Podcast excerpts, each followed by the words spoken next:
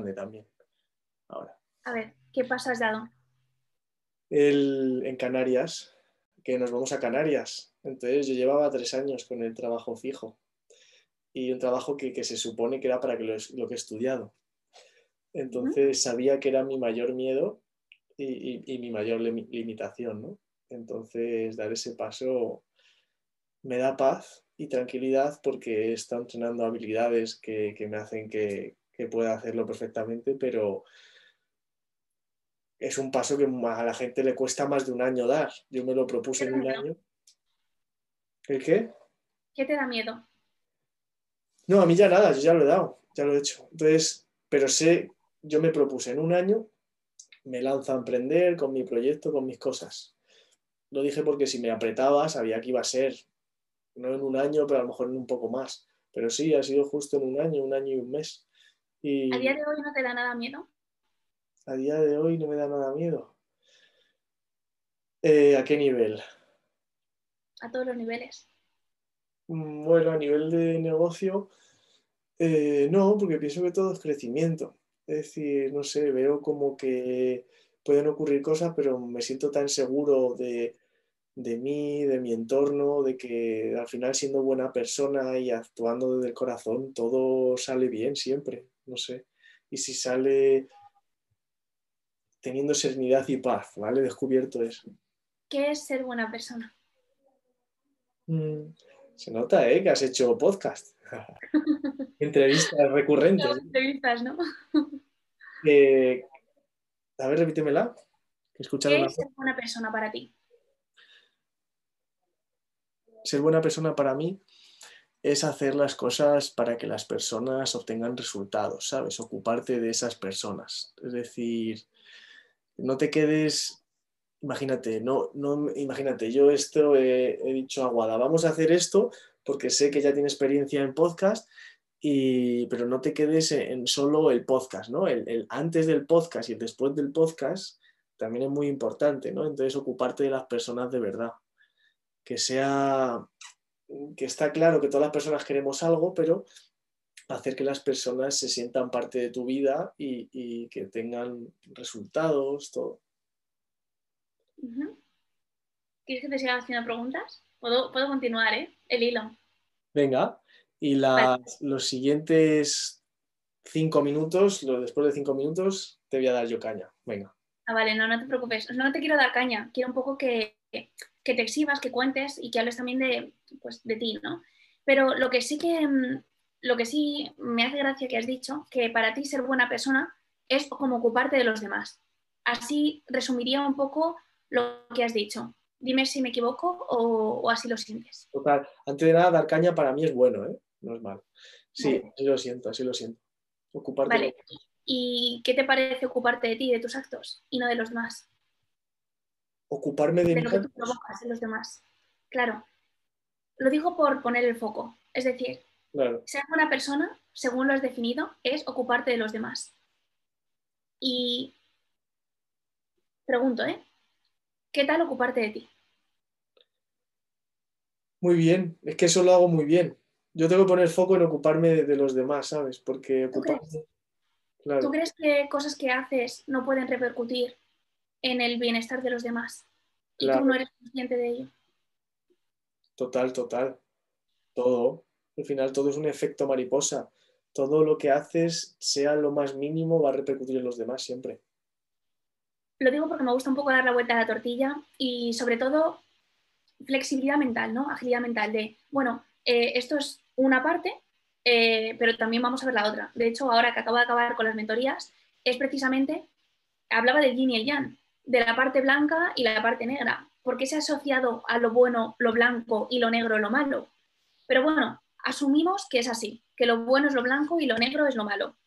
Dentro de lo malo siempre hay algo bueno y dentro de lo bueno siempre hay algo malo. Pero tú decides en qué parte, si quieres estar en el yin o quieres estar en el yang. Si quieres estar en la parte blanca, de pureza, de, mm, abundancia, etcétera, y tener siempre algo a lo que mejorar, que es lo que te hace continuar, o estar en el pozo y en la parte oscura y tener esa parte de luz. Tú decides en qué lugar quieres estar. Y por eso digo el cambiar un poco la perspectiva. de no focalizarte a los demás, sino a veces responsabilizarnos de lo que atañe a nosotros mismos, de qué podemos cambiar, qué podemos hacer para los demás, para aportar lo mejor a los demás. No poner el foco en los demás, sino en nosotros mismos, en cierta manera. Hmm. Al final es que llevo muchos años trabajando en mí, unos desde los 20 años, 7 años, pues con coach, psicólogos, mentores, y al final yo peco de poner mucho el foco en mí, ¿sabes? En ser mucho más individualista. Entonces, lo que trabajo y sobre todo en, los servicios que creo a las personas es eh, lo que te he dicho antes, es decir, ocuparte que la venta que sea después y antes y, que no sea únicamente una venta, sino que sea una experiencia, que la persona eh, interprete un seguimiento, sino que te ocupes de ella, ¿no? Yo vengo del deporte individual y entonces no hay mucha conexión con un grupo. Entonces, ser más, eh, arropar más. Genial. Y mira, es gracioso, o sea, me quedo con las palabras para como eh, hilarlo todo. Eh, has dicho que no quieres que sea un antes y un después. O sea, que, no, que quieres que sea también un antes y un después, no solamente la experiencia en sí, sino un todo. Y eso es a lo que te quería hacer alusión, que ¿por qué no, en vez de identificarlo en antes y después, que sea un todo? Es decir, una relación. Porque eso es a lo que yo siento que camina el mundo. Y eso es algo que te trabajas todos los días. Es decir, una persona no es algo aislado, no es un número, no es un cliente. Antes de ser cliente es persona. Y como persona tiene días buenos, tiene días malos. Y eso es lo bonito, construir relaciones con tus clientes. Ahí es cuando realmente has hecho una venta. Cuando es algo incondicional. incondicional. Es mi forma de verlo, pero bueno, eh, cada uno eh, está en su proceso, en su camino.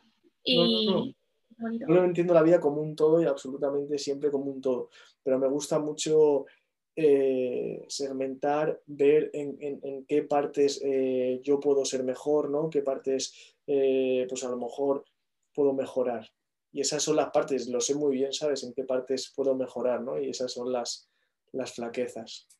Por eso ahora, con eso en forma Experience, que por ejemplo los entrenadores dicen, ¿cómo mi hora va a costar más de 50 euros un entrenador?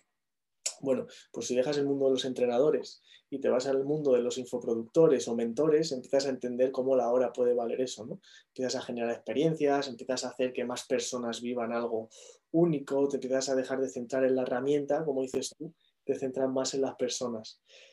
Y, y, desde ese punto de vista yo lo veo como un todo, ¿no? A lo mejor mi, forma de, decir una relación lo veo más una experiencia, hace a una persona vivir una experiencia, ¿no? Y eso, eso me encanta.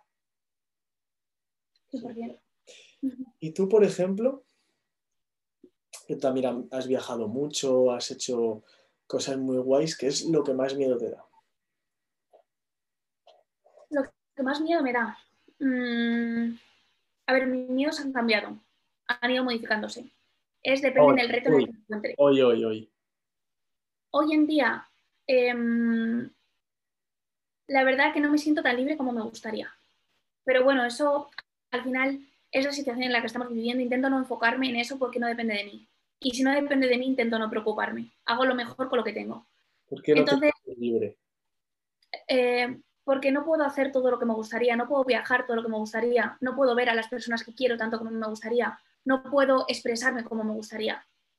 Entonces es algo que me limita hoy por hoy y bueno, eh, sé que en algún momento se acabará eh, y volveremos, no igual que antes, pero se volverá a viajar con esa libertad y eso es lo que me gustaría, ¿no? Quitar barreras a la gente. Eso es lo que me he dado cuenta que hago sin darme cuenta. Quitarle la barrera ya lo sabes, creencias limitantes de no puedo hacer ciertas cosas. Pero cuando no depende de ti, depende del Estado o depende de algo que... ¿Por qué piensas que no puedes expresarte como querrías? Pues, por ejemplo, abrazar a las personas como me gustaría, porque ya no entran mis creencias, entran las suyas. Y el tema del virus, y así lo digo, cada uno lo vive de forma diferente. Hay gente que es, está muy concienciada con respecto al virus y yo hay amigos que no les he visto mucho tiempo, precisamente porque pues tienen miedo de lo que pueda pasar. Que bueno, eso no me quiero meter en ese tema, pero bueno, eso es algo que cada uno pues lo vive como, pues como los miedos. Cada uno decide cómo delimitante va a ser. yo tengo COVID ahora, es decir, que no es... Distancia. y es ¿Cómo lo has cogido? ¿Lo sabes? ¿El qué? ¿Cómo lo has cogido? ¿Lo sabes? Sí. No te lo puedo decir aquí, te lo digo luego en privado. No te preocupes. Conoces todo. Eh, te iba a preguntar, ah, vale, sobre la libertad. Que es curioso cómo te estás sintiendo en ese momento. Yo estoy en un momento justo como opuesto, como ese yin y yang. Yo me siento ahora mismo súper pleno, súper libre y, y que sin barreras, ¿sabes? Es decir, porque mi mayor lastre era algo que lo miraba y me hacía triste, que era ese trabajo por cuenta ajena, y ya he roto esa barrera y, y entonces estoy generando esa, esa nueva, nueva vida, ¿no? Entonces yo, por ejemplo, subí un vídeo hace poco de, de mi recordatorio del 2020 y lo que veo es pura serenidad, claro, que ha sido duro, había momentos muy heavy y, y no de color de rosa, pero serenidad y paz para mí es la palabra que me llevo en diciembre, ¿no? ¿Cómo tú, cómo Guada encuentra serenidad y paz? Pues antes la buscaba fuera, no te voy a mentir. Antes buscaba esa paz viajando, porque para mí es, para mí estar en paz es conocer cosas nuevas, otros puntos de vista. Eh, no sé, soy una persona muy curiosa y me gusta aprender todos los días. Esa es mi forma de encontrar paz y mi forma de desconectar. Y en este 2020 lo que he aprendido es encontrar esa paz dentro de mí. Meditar, encontrar, digamos, no controlar mis pensamientos, sino aceptarlos. Y, y realmente, eh, no sé, todo eso que tenemos miedo a lo que no sabemos hacer, porque todos tenemos miedo, es más abrazarlo y aceptarlo. No preocuparte por, no sé, creo que, creo que tú has sufrido algo así. Bueno, has experimentado, no me gusta la palabra sufrir, has experimentado algo así. Cuando ves tu parte oscura, ya que empezamos otra vez con el, con el yin y el yang, cuando abrazas tu parte oscura se desvanece Total. porque no es tan malo como tú crees. Y esto se lo digo a tus oyentes o a las personas que nos están escuchando. Tal vez ellos piensen que han cometido un error muy grande o que han hecho algo muy feo en su vida o lo que sea. Em, pero punto número uno, es remediable, es decir, se puede cambiar porque todo es modificable, la vida es, eh, es dinámica, nada es estático. Y si tú te estancas en un momento pasado, eh, en un momento puntual de oscuridad, eso lo estás trayendo a tu presente. Entonces, abraza ese, ese error, abraza el equivocarte, abraza el que no has sido la persona que querías ser en ese momento para serlo en este momento. Estoy buscando, me hace- estoy mirando para atrás porque estoy buscando un libro que el otro día me, me recomendaron. Lo he metido para que quede bonito lo de atrás, no sé dónde lo he metido. Has puesto ahí cuatro libros para que parezca que eres un intelectual. No, esos estaban, pero he quitado algo que había aquí y no sé dónde, dónde los he metido, ¿no? Pero son. Ah, mirad. Aquí está, mira. Este. Que te has envuelto. ¿El qué? Déjalo. Let's Déjalo. go. Este eh, me recomendó David Sobrino el otro día porque estaba en un momento, eh, bueno, pues que al final tenía como cosas lo que tú dices en el pasado, que a lo mejor no tenía resueltas. Empecé a leerlo, dormí dos horas esa noche, estuve leyendo durante seis horas y, y es justo lo que tú dices, ¿eh? es abrazar absolutamente, eh, dejar de poner un pensamiento a una emoción, por ejemplo. eh, Guada me cae mal. En vez, de, estar enfadado con Guada, tú directamente lo que haces es, no, Guada no es, ¿sabes? Es, afrontas ese enfado, sientes ese enfado y solamente sentir que es una emoción va desapareciendo, ¿sabes? Va desapareciendo. Es broma, ¿eh? Y entonces va desapareciendo esa emoción y lo aceptas, entonces no somatizas esa emoción y luego te vuelves irritable ni nada, ¿no? Entonces es un libro que te, que te, que te enseña eso, ¿no? Totalmente. ¿Tú lo has leído? ya que hemos hablado del tema de las emociones, para las personas que nos escuchen, no intentes reprimir las emociones, porque esto es como el perro rabioso que no deja salir. Cuando sientes rabia, déjala salir y abrázala, de verdad, porque si lo que haces es reprimirla, esa ira se va a quedar dentro y al final se enquista. Literal, o sea, podemos hablar hasta de cosas somáticas y de enfermedades que una emoción se enquista y somatiza al final una, una enfermedad. Pero bueno, eso ya es un tema que lo dejo para los expertos en lo que sea, pero mm, sobre todo como consejo para las personas que nos escuchan es esa emoción que tienes dentro, no la reprimas porque al final duele más que sana. Total. Abrázala, entiéndela. Había eh, un experto, este hombre, bueno, no sé en qué era doctor exactamente, pero se dedicaba, eh, sabía mucho sobre los cánceres. Entonces había una sala de 100 personas y les hacía, ¿la conoces tú? Les hacía, No, no, les hacía levantarse la mano, levantar la mano a las personas que habían sufrido cáncer de mama. Entonces, lo que luego les preguntaba era, de todas las que os habéis levantado con cáncer de mama, las que os habéis levantado, ¿quién de vosotras ha tenido una mala relación o discusiones con su pareja, con su marido, con su novio? Y muchas levantaban la mano. Y las que quedaban, dijo, ¿y cuántas de vosotras habéis tenido malas relaciones con vuestros, hi- vuestros hijos? Y las otras levantaban la mano. Había un punto en común de malas relaciones con personas cercanas por cáncer de mama. O sea, imagínate, es una bestialidad, ¿eh? Es que no le damos esta, en, ori- en Occidente, no le damos importancia a las emociones, a ese plano que no es físico, sino que es algo que no entendemos muchas veces y, claro, tú ahora estás meditando, ¿no? Y entonces tú empiezas a entender, o seguramente ya entiendas mucho más, ese, esa parte que aquí dejamos tan aislada, ¿no? Ese, ¿cómo, ¿Cómo ha sido, porque a mí me cambió la vida de forma radical, la meditación, ¿cómo ha sido en ti? ¿Qué cambios has sentido a nivel de... Bueno, yo realmente ya llevo años meditando, lo único que no lo cuento.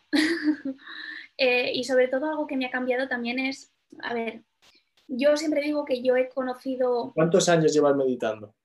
pues como unos tres, desde 2017. Pero no tan en serio, a ver, ahora en mi casa tengo más tiempo para meditar. Antes meditaba de forma diferente, caminando. Caminando Sí. también puedes meditar. Entonces, bueno, cada uno hace la meditación como quiere.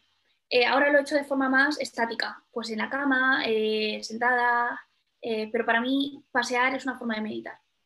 Y bueno, eh, algo que veo diferente eh, de cómo me he autoconocido a mí misma, porque al final de eso se trata, ¿no? Meditar es conocer un poco tus emociones, escucharte, sentir, dejarte ser. Em, lo que he visto que la mayoría de personas hacen es meditar, es decir, al principio no meditas, lo único que haces es intentar meditar, pero bueno, estás ahí. Es, un- es un proceso, es el principio. Eh, entonces, la diferencia que veo es que las personas primero se conocen a sí mismos y luego salen, o sea, como que te vas a tu zona de confort, te relajas, te conoces y luego sales. Y siento que mi proceso ha sido diferente. Yo me he conocido conociendo el mundo, conociendo a las personas, diferentes situaciones, lo he captado y lo he identificado dentro de mí.